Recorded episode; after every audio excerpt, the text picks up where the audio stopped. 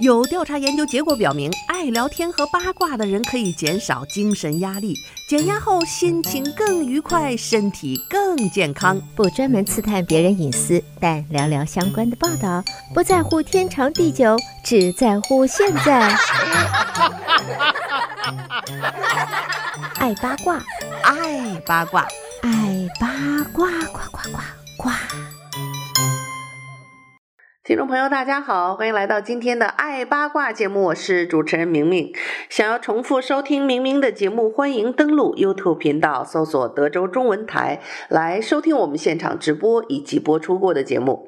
朋友们，大家好！明明开通了个人短视频的平台四个月的时间，那么取得了让我惊讶的好成绩。如果你没看过我的短视频呢，欢迎你在微信视频和 YouTube 搜索“明明在美国”，抖音、小红书和 TikTok 上面搜索“明明信箱”就可以找到我的短视频了。短视频平台的内容和我的节目内容有很多的不同啊，旅行的一些见闻，因为时间非常短，但是用视频的形式表现出来会别有一番新意啊。啊，如果你又听我的节目，又能看看我的短视频，你会了解明明丰富多彩的生活的。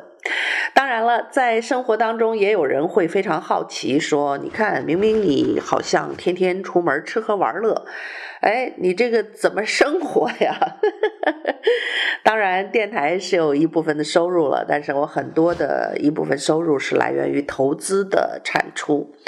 那么在投资的这一块呢，就是说，如果你早年能够存下一笔钱，或者是像我们第一代移民在北京的房子一卖掉，那都是一一大块这老天送给你的财产，因为。早年呢，我在北京买过几套房啊，两三套房子，呃，其实也不太大，但是呢，尤其是前两套，都是从第一套小小的房子，很早年啊，这点大概还要归功于早年的自己事业的还算是稳定，啊，大学刚毕业，我在电台工作，在北京电台工作，有很高的收入，还有自己的广告公司，所以早年呢。正好我哥哥要出国，那个时候他要去新西兰，所以他要处理掉北京的几套房产。可是那个时候早年房子还不好卖，啊，有一套房子他就迟迟还没卖完，又着急去去新西兰，所以呢，我就那时候刚二十出头，就说哥，我帮你，我把你的房子买了吧。我哥还很担心，说呀，这么贵个房子。我说没事啊，我贷款啊，我先付个首付，我就可以把房子买了，然后银行把贷款就会付给我哥哥。所以当时呢，就是买了自己的第一套房，就在北京的东三环，是一个最早的商品房的复式结构的顶层，就六层和七层有两层，一百多平方米。然后那个时候几十万也是大钱。呃，我因为是小富婆，那个时候啊，年纪很轻啊，首付款 easy 就付掉了。付了以后呢，每个月月供也很容易，因为我的收入很高。那个时候，结果没想到呢，我哥哥去了新西兰啊，不到两年的时间，北京的房价就开始暴涨。那我的那个小小的一个房子，那个位置，当年就觉得一般的位置，后来就变成了黄金的地段。再后来的事情大家都知道了。那我后来呢，结婚就有了点钱，就希望换大的房子。然后我这人念旧呢，老房子就不舍得卖，就留在那儿，想着我妈妈什么时候来可以住，所以就留下了。就就这么着，两三套房子。到后来我到美国来之后呢，知道嗯，北京我恐怕只是回去有一个小小的这个居所就够了，就就开始把这些大的这个不用的房子都卖掉了。哎呀，那真的是赚得盆满钵满啊，赚了几倍。所以有了这样一笔钱，我拿来在美国做投资，就可以比较容易的生活。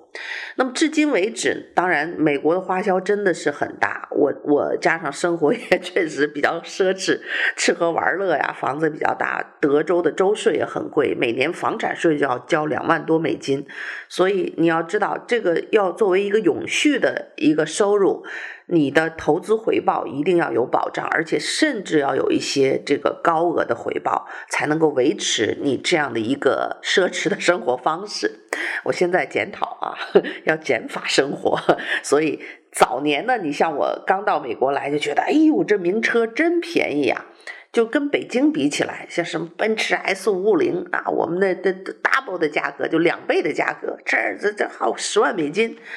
二话不说就搞一辆，开了八年十年，现在开够了。但是你知道那个时候是年轻哈，现在我有两个孩子，是两个孩子的母亲，你的想法就跟那个时候没有孩子是完全不一样了。我现在再有十万美金，我绝不会买一个豪车，而会选择投资，让它能够稳健的增值、保值、增值，然后呢，为自己的养老和孩子的未来留下一个啊、更好的这样的一一个财富。呃，那十万美金早年那个时候，你不管是买年金呢、还是还是投资这个房地产方面，如果又到今天这个十五年以后的今天，如果没有买了车，车你想就是消耗品，十年就变成废铁，最后那个就就。这个这个修车的人把我那辆车撞坏了，他呢，这个保险公司就大概赔了两万块钱，十万块钱就变两万块钱了，那就是一个一个折损。当然你有使用的价值了啊，你使用的时候也很舒适。啊，但是 anyway，我现在会买这种啊经济型的汽车，因为我考虑它的投资回报比。这就是人随着年龄的增长啊，变得理智了，对不对？当然，如果我以后年薪增长到五十万以上，我可能还会再买豪车或者是一些奢侈品。但是哈、但凡年薪在五十万以下的，呃，我啊，也许。只是一个建议，对你，我真的建议大家呢，这个钱啊，这个会贬值，会干嘛？一定要做一个很好的投资和回报。那么我在疫情初期呢，这个那个疫情刚开始啊，一切都在大跌的时候，我就开始钓鱼。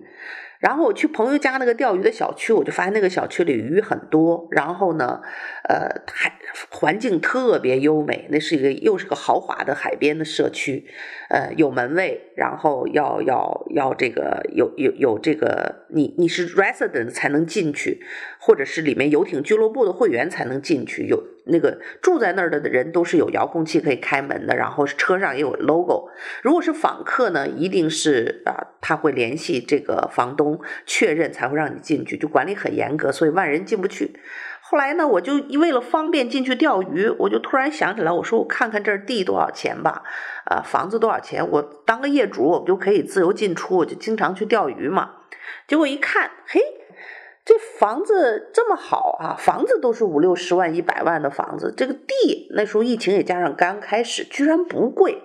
啊。然后呢，有的地就是那两天应该是跌了，就是疫情刚开始跌了，才六七万块钱，十万以内就能买一个一万多尺的地。然后我再看一看附近呢，不远就离离这个离我们这个小区不远的四十五号高速旁边的呃那个那个那个 Hitch Hitchcock 那个小区。五千多尺的地都要卖十几万，所以我就觉得这个明显溢价。你再看看周围啊，Galveston 附近的房子地，这个这个价格真的是不贵还便宜。虽然位置稍微远那么一点点，但是优点是小区非常的优美，然后鱼也很多啊。这个如果将来留着养老是个好地方，所以我毫不犹豫的就就决定要在这儿买块地。呃，当时呢，我就开始等待，你要耐心的等哈、啊，看到合适。当然看见那时候最低的价格有六万块钱一块的，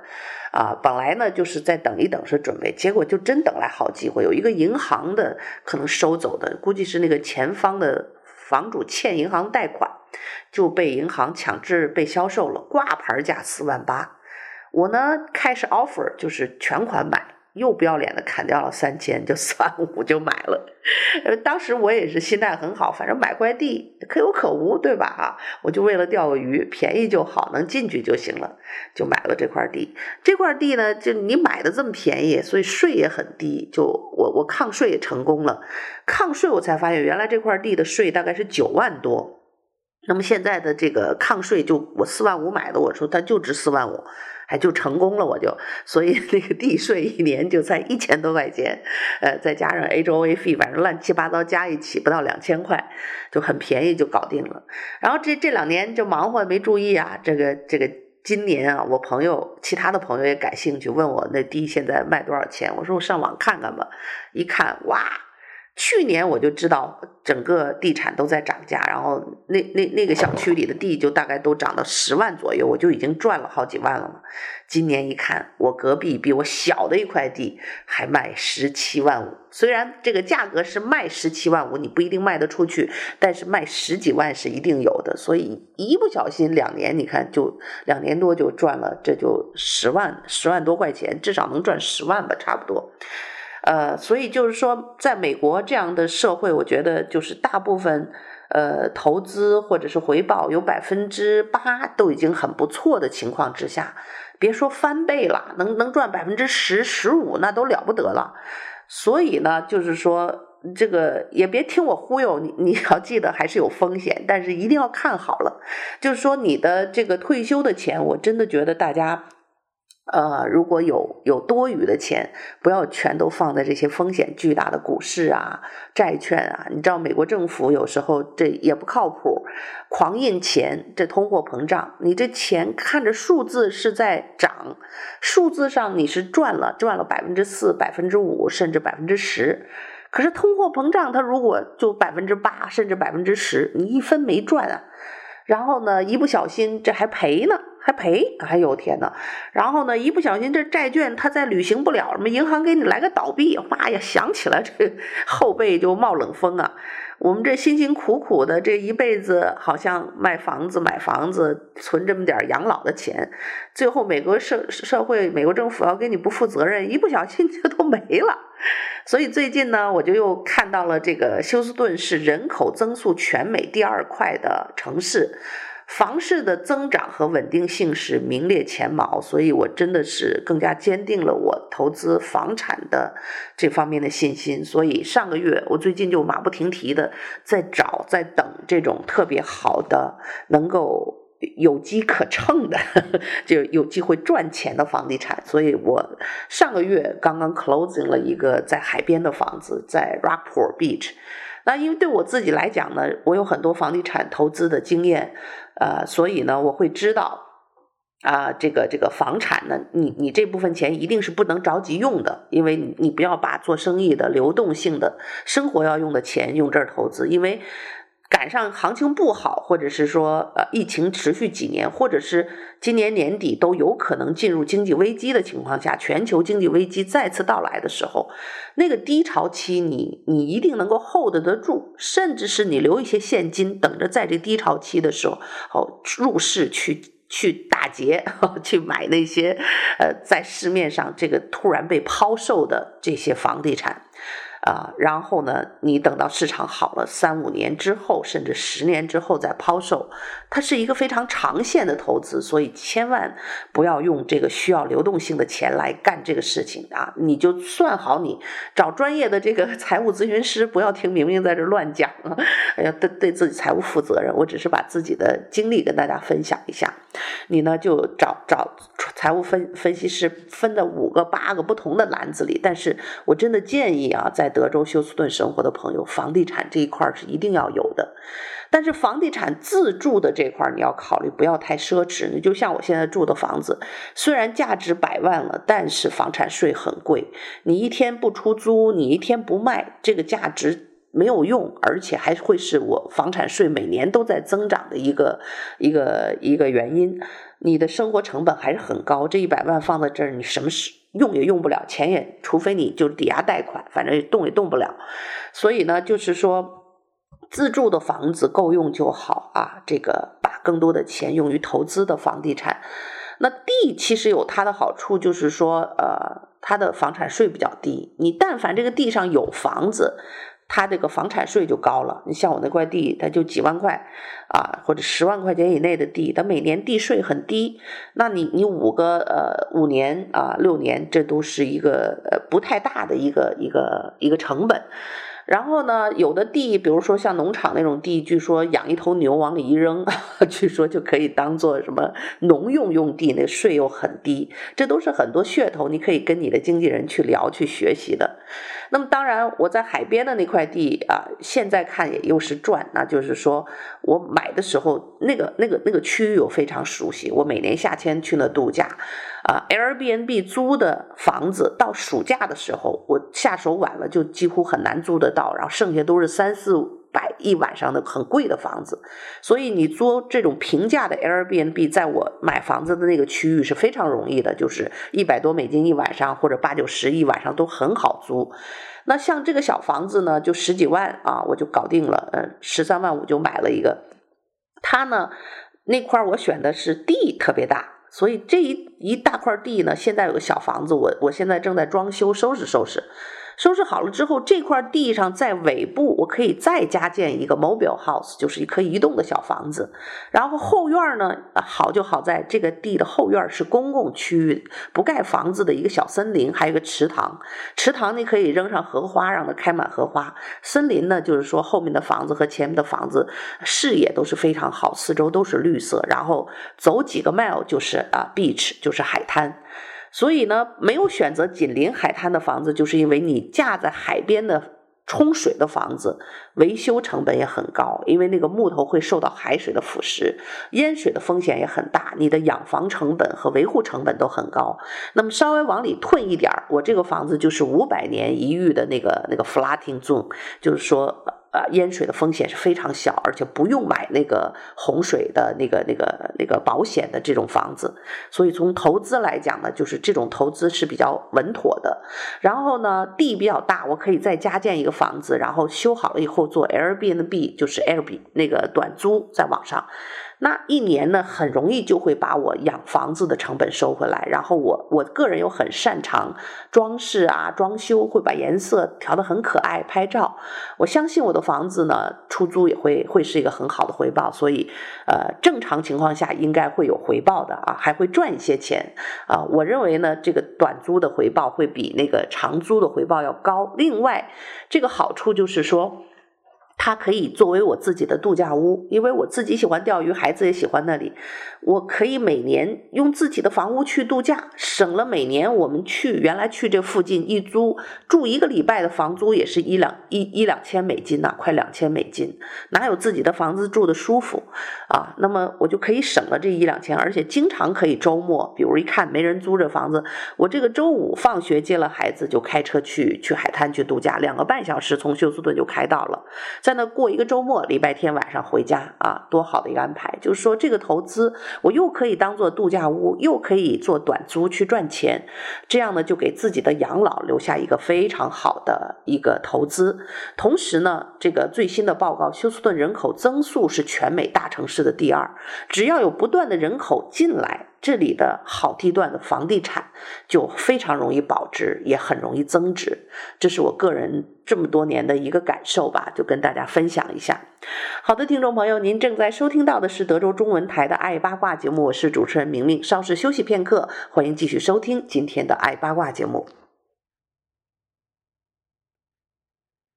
好，听众朋友，欢迎继续收听德州中文台的《爱八卦》节目，我是主持人明明。上半段呢，跟大家分享了一下我这么多年以来这个房地产投资的一点点的个人心得和经验吧。所以我最近呢，也在忙活做这些事情，但是就一定提醒大家，你不要拿这个大部分的钱做房地产的投资啊，贷款这块风险你要考虑好自己还贷的能力。呃，所以呢，这个。呃，金钱分在不同的篮子里。如果钱太少，你这个事情一定要要要稳健啊。如果有有足够的投资啊，你鸡蛋分在五个篮子里，至少拿五分之一做你的房地产的投资啊。当然，你的。你的总总金额一定要够高，如果总金额就很少，那还可能你明天有个疾病，家里有个急事儿要用钱，那这钱就不要做这种啊很很很长时间才能返回的这个不动产的投资。那好消息是呢，最新的人口普查分析显示，休斯顿是美国增长速度第二快的大都市区，在过去六年中人口啊增幅是最大，在二零二一年七月到二零二二年的七月。之间呢，包括 Woodland 和唐城在内，休斯顿九个县市区，包括 Katy、Cypress 啊、Tomball 和 Conroe，还有 Kingwood、Pearland 和 Bay Area 的人口增加了这个十二万五千人。所以，根据大休斯顿合作组织对美国人口普查数据的分析，大休斯顿地区的人口总数现在是七百三十四万人，面积覆盖八千多平方英里啊。达拉斯、沃斯堡是同一时期美国增长最快的主要都市区，所以呢，有人流的地方就会有经济的增长，也会有房地产啊，还有很多建筑建材的一些增速。呃，要做投资呢，一定要关注这些大的趋势啊。你去那鸟不拉屎、人都不去的地方，这个房地产的风险就是比较大。呃，当然，整个的一个房房地产，其实大家要考虑好，就是自用啊和出租两相宜，这是我个人的感受。像我买的这个这个度假屋，就是自己又能用，又能够出租租，又很了解那个地方，我就狠狠的就下手了，因为自己的生活品质也会提高。同时呢，我可能也在考虑，十年以后孩子们上了大学离开家，我不需要再住这么大的一个房子，每年要交个几万块钱的房产税，啊，生活成本很高，而且。就像老年人退休有的去老年公寓一样，那么一时半会我我还不太想去老年公寓的情况下，啊，就去要买一个这个可能是这种小的 condo 或者是 high rise 的 apartment 的这个公寓，就是等到孩子离巢之后呢，可以搬到这个小 downsize 的房子去住，又不用打理这个很大的花园啊，又不用交这么多的房产税，然后呢，我将来的这个养老的准备就是。全世界有几个度假屋啊？选择我最喜欢的地方，每年在一个地方住几个月，而且我的工作性质其实也非常好，像我现在在家办公，只要有网络的地方，我这个月回北京待一个月也没问题。所以我现在北京还留着一套小房啊，退休以后可以在那儿一年生活几个月，探亲呐，吃家乡的美食，然后呢，我现在海边有一个度假屋，我我将来可能会在市区的，就离我的健身俱乐部很近的地方，再找一个 condo 或者小的 apartment 买了。买了之后呢，第一房子会增值，第二呢，就是我现在不用可以出租，作为一个稳定的投资回报的一个财产。然后等到老年的时候呢，就正好自己需要住了，也不用那个时候再搬来搬去，直接就租户停止，我就可以搬进去作为自己养老的小房子。然后呢，就是在市区，然后剩下的。的房子我就都是在各处去度假，这想法是不是很美好啊？啊，这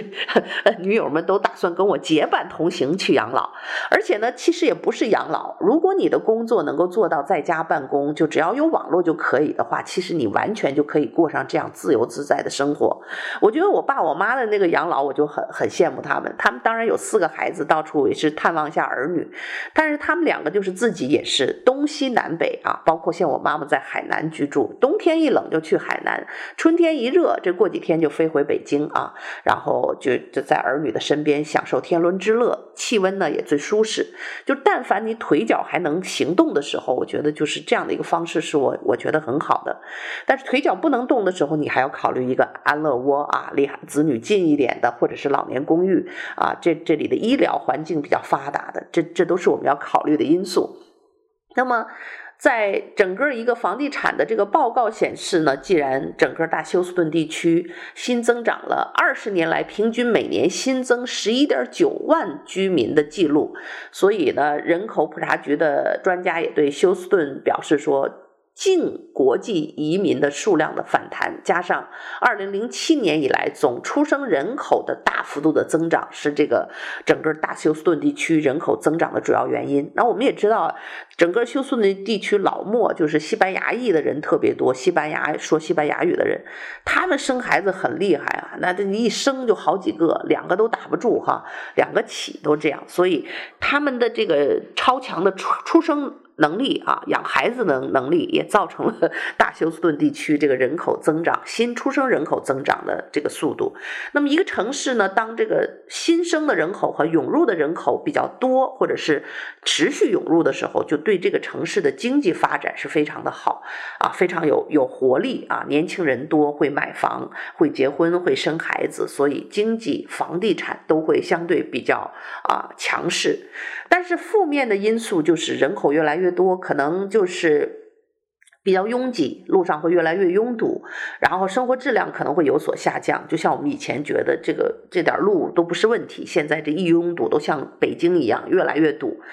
很多人就要逃离了。那可能我也是其中的一份。如果孩子不是在这读书，将来养老，我并不觉得这是一个最好的地方。除了这个 medical center 比较好以外，啊，但是你也是得了病，你再回来也来得及的。平时呢，生活品质。大都市啊，空气质量、人太多拥挤，可能都会有所下降。当然，大都市有大都市的好，比如说它的文化娱乐比较发达呀，那些知名的演唱会呀、演出，小城市人都不去，人太少，所以大城市你就有机会看到很多世界知名的演唱和演出，还有表演。呃，这个有利有弊吧。所以最好的方式就是我的这个完美的设想啊，只是我个人的一个设想，就是大城市里有个窝啊。任何时候你想享受城市的繁华，任何时间你有个窝可以回来啊，还有老朋友。然后呢，有几个度假的地方啊，老家还有个窝啊，北京那会儿还一直留个窝，每年回去再混一混，吃吃家乡的美食，那叫一个爽啊哈。好吧。啊，想法很美好，呵呵，这个还要等十年，儿子上大学呵呵 才能解放。呃，好吧，大家最近如果看我的短视频，你会看到我这个所有的一些活动，包括 可能我投资房产啊，怎么样装修啊，怎么样设计，都有很多的经验，就是跟大家分享吧，希望大家共同富裕啊，我们走向共同开开心心养老的这条道路啊，这个。二零二二年休斯顿人口增长三分之二是这个迁入，然后剩下就是新生人口。那么这个移民的高净值的增长，标志着这个地区的经济繁荣。那么芝加哥、洛杉矶、纽约、旧金山和圣路易斯去年总共损失了六十万居民。如果不是这些城市的出生人口超过死亡人数，他们的总体人口损失会更大。所以很多人是从芝加哥、洛洛杉矶、纽约、旧金山和圣路易斯搬出来的居民，一部分就搬到了咱们德州。州那么，休斯顿市长特纳也表示说，报告强调了休斯顿作为生活、工作和娱乐的理想地点的地位，突出了很多优势和成就。我们是全美最多样化的城市，是休斯顿港的所在地。我们的外国。呃，这个水运吨位在美国排名第一，也是世界上最大的医疗中心，有两个世界级的国际机场，是世界能源之都啊。去年呢，减少暴力犯罪方面也是领先于每个主要的城市，而且休斯顿仍然比东海岸或者西海岸有更多的选择，甚至所有的主要城市更实惠。有什么理由啊？大家不爱我们休斯顿呢？那么强劲的人口增长可以帮助解释休斯顿的就业、住房需求和交通的激增。所以呢，大家如果要投资房产，你一定要了解这些。所以。经济增长或者人口增长最多的这几个行业，比如说在 Medical Center 周围就是一个不错的选择，那里总是有有强劲的人口，那种小的 condo 啊，出租是非常容易的。包括来看病的国际病人，我有从中国来的朋友就在那租租着房子住，有的时候都很不好租，价格也挺贵。所以在 Medical Center 就是选择投资房是很好的一个选择。还有呢，就是大学的附近呢，孩子要租公寓啊，然后呢，还有就是这个能源走还有这个休斯顿港周围，就是所有这些你认为经济上它最吸引人的地方，人最多的地方，它需要住宿啊，需要住。那么这里的投资房产相对呢，就增幅就是增长和保值的这个这个可能性就会更大。那么